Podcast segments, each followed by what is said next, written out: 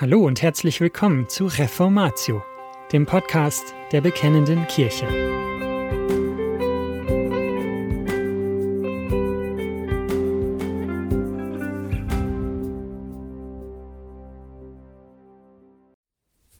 Die Reformation, die Deutschen und Johannes Calvin.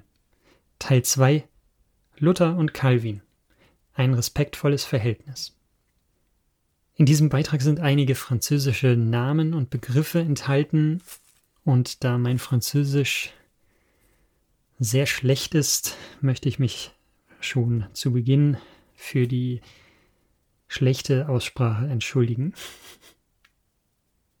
Immer wieder, besonders im Zeitraum zwischen dem Calvin-Jahr 2009 und dem Reformationsjahr 2017, stellt sich die Frage nach dem Verhältnis des Genfer Reformators Johannes Calvin 1509 bis 1564 und des Professors aus Wittenberg Martin Luther 1483 bis 1546.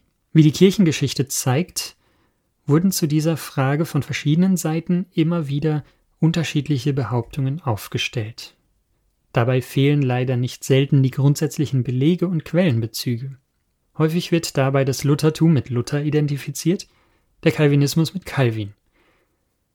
In dieser Artikelreihe interessieren uns aber in erster Linie die beiden Reformatoren selbst sowie ihre reformatorischen Mitstreiter, nicht die nachfolgenden Jünger und Generationen. Letztgenannte und ihre eigene Fortsetzung und Entwicklung der Theologie sind zwar wichtig, aber nicht Thema dieser Reihe von Kurzartikeln. So sind wir gut beraten, am reformatorischen Grundsatz der beiden sowie auch anderer Reformatoren ja, der Reformation überhaupt festzuhalten, nämlich am Grundsatz ad fontes, zurück zu den Quellen. Also auch dann, wenn wir uns mit den beiden Reformatoren beschäftigen. Ein neues Interesse am biblischen Text.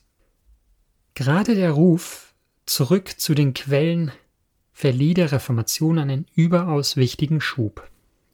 Dieser Ansatz entwickelte sich zunächst in dem in Italien aufkommenden Humanismus.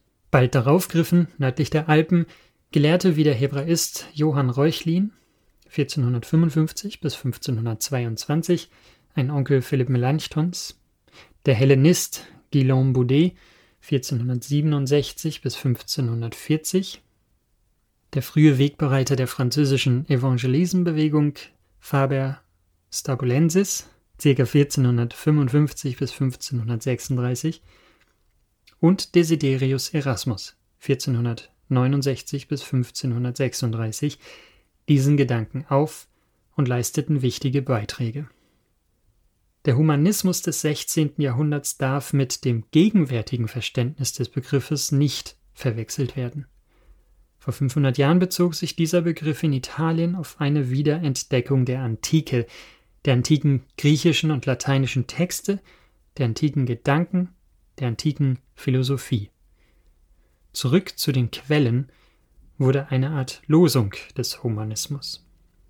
Während der weiteren Entwicklung dieser Bewegung nördlich der Alpen kam auch recht bald Kritik an der römisch-katholischen Kirche auf, denn allmählich entwickelte sich ein biblischer Humanismus.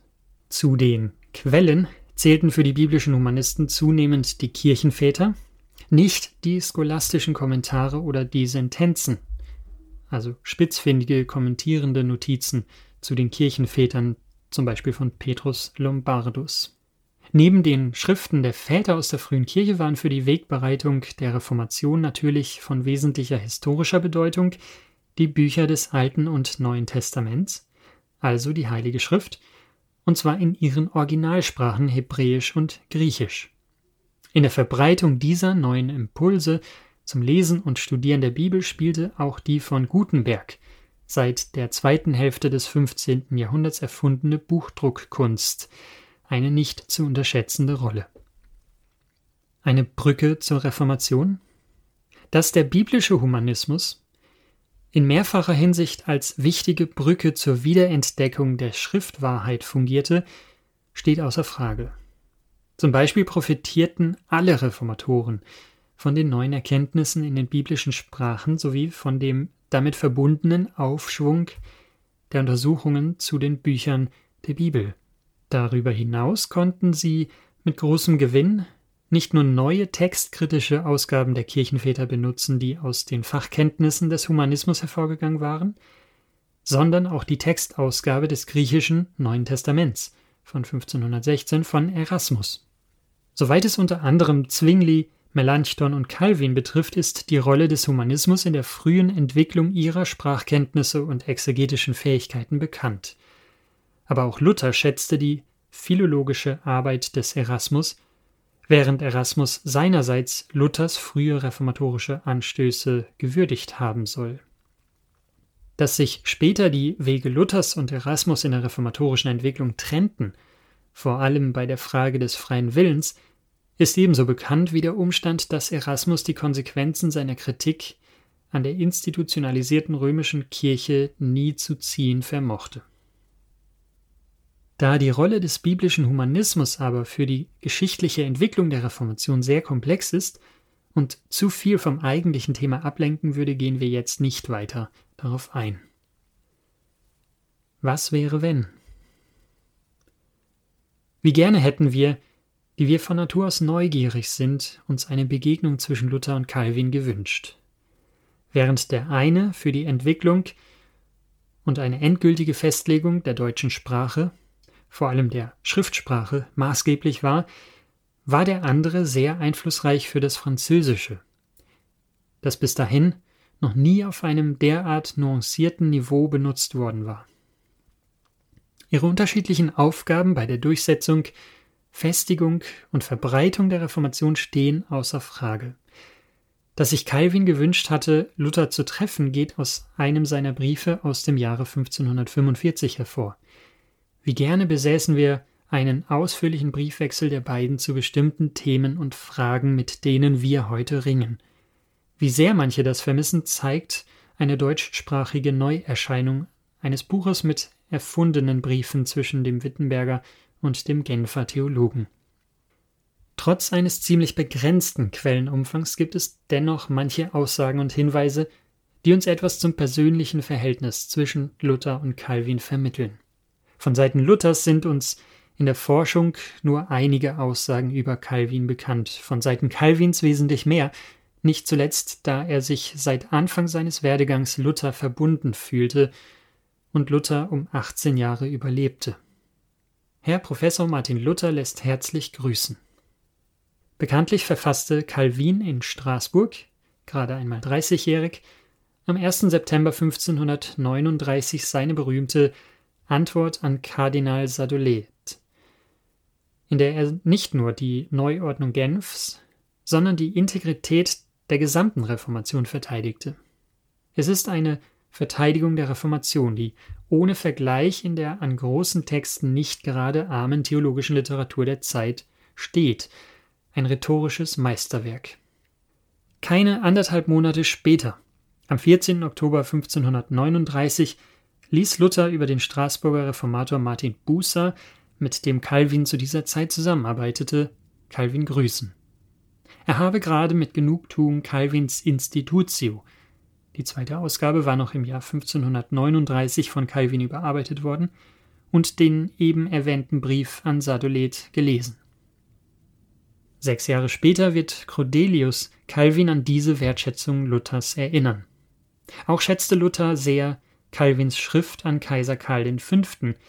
aus dem Jahr 1543 und urteilte freundlich über die lateinische Übersetzung von Calvins kleinem Traktat zum Abendmahl ein Briefbote versagt. Dass die Kirchengeschichte manchmal spannender als ein Krimi sein kann, zeigt uns allerdings ein, auch für Calvin, unerwartetes Ereignis. Der einzige uns bekannte Brief, den Calvin an den Wittenberger Reformator schrieb, wurde nie zugestellt. Nach so vielen Jahrhunderten lässt sich der genaue Grund dafür nicht mehr angeben. Aber anscheinend wagte es Melanchthon, dem als gemeinsamem Freund der beiden der Brief anvertraut worden war, nicht, Luther den Brief zu übergeben. Aus diesem Brief Calvins, er ist erhalten, an den großen deutschen Reformator, an dessen Lebensabend geht Calvins großer Respekt vor Luther hervor. Calvin nennt Luther den bedeutendsten Hirten und Lehrer der christlichen Kirche, seinen hochgeschätzten Vater. Auch nach Luthers Tod im Jahr 1546 nimmt das günstige Urteil Calvins über Luthers historische Bedeutung nicht ab, sondern eher noch zu. Das nimmt nicht weg, dass es natürlich auch Unterschiede zwischen den beiden gab, sowohl persönlicher als auch theologischer Art. Im nächsten Artikel wollen wir darauf eingehen, sowie auf eine Deutung des Verhältnisses der beiden berühmten Reformatoren. Und das war's schon wieder mit dieser Folge von Reformatio. Wenn Sie selbst eine Frage an uns haben, laden wir Sie herzlich dazu ein, uns diese zu schicken. Besuchen Sie uns unter www.bekennende-kirche.de/fragen und nutzen Sie das dortige Formular. Wir werden Ihnen darauf antworten und, so Gott will, Ihre Fragen klären.